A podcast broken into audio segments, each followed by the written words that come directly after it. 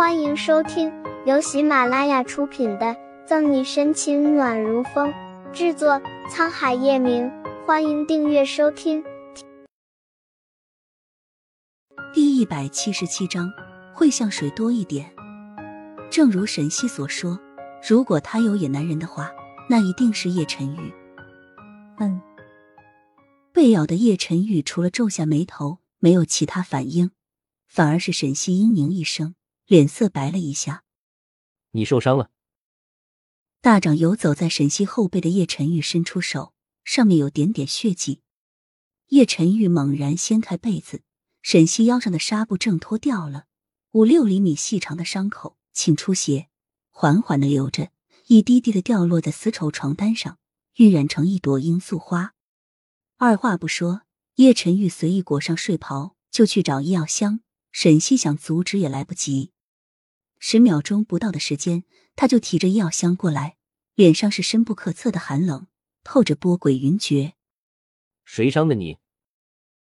处理着伤口，叶晨玉性感的唇紧抿成线。昨天在街上遇到一个小小混混，逮捕的时候一不小心擦伤了。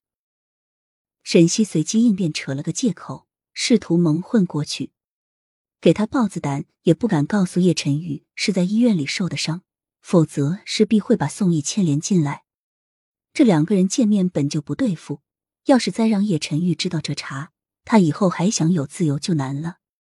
一个小混混，收起医药箱，叶晨玉眼睛危险的眯了眯，也不知道他是信还是不信。沈西打了一个激灵，抬手推开叶晨玉，抓起床头柜上的衣服就往身上套。我记得昨天奶奶找我有事。我先起床，你随意。太可怕了，太可怕了！在叶晨玉的目光里，沈西感觉自己就是赤裸裸的，谎话随时可能会被揭穿。沈西不想说，叶晨玉也没有多问，却脸上有什么一闪而过。既然奶奶想抱孙子，不如我们随着她的愿，可好？可可可，你说什么？沈西差点被自己的口水呛到，不敢置信的瞪大眼睛。叶晨玉，你别忘了，我们可是签了合同，只是暂时扮演男女朋友。孩子，那次在机场遇到的，和叶晨玉仿佛是一个模子里映出来的小男孩。不知我和叶晨玉的孩子，到底会像谁多一点？呸呸呸！想到哪里去了？沈西像拨浪鼓似的猛烈的摇头，挥去那些不着边际的想法。担心叶晨玉在说什么应付不了的话题，沈西穿好衣服后就落荒而逃，跑出卧室。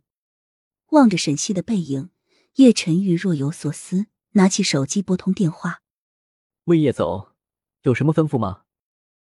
去查查沈西昨天去哪里了，他身上的伤怎么回事？”“是叶总。”沈西不愿意说，他有的是办法查。叶晨玉正准备下去，沈西扔在床上的手机就接连着收到几条消息。出于对沈西隐私的尊重，叶晨玉一开始并不想理会，但一声又一声的信息提示音让他忍不住好奇的拿起手机。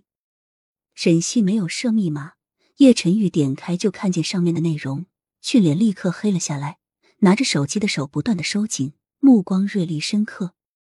是我太仁慈了。才让赫连明一这么大胆子吗？胸腔里怒火堆积，叶晨玉指节分明的拇指长按欲删除，却在下一刻停止了动作。不知道沈西看见这些照片会有什么反应？唇角扬起一个似笑非笑的弧度，叶晨玉把手机放到原位，把衬衣的最后一粒纽扣扣好，拿上公文包，便下楼了。奶奶知道你们现在年轻人想的都是事业。怕顾及不到孩子，不过小溪你放心，有奶奶在，一定会帮你养出一个大胖孩子。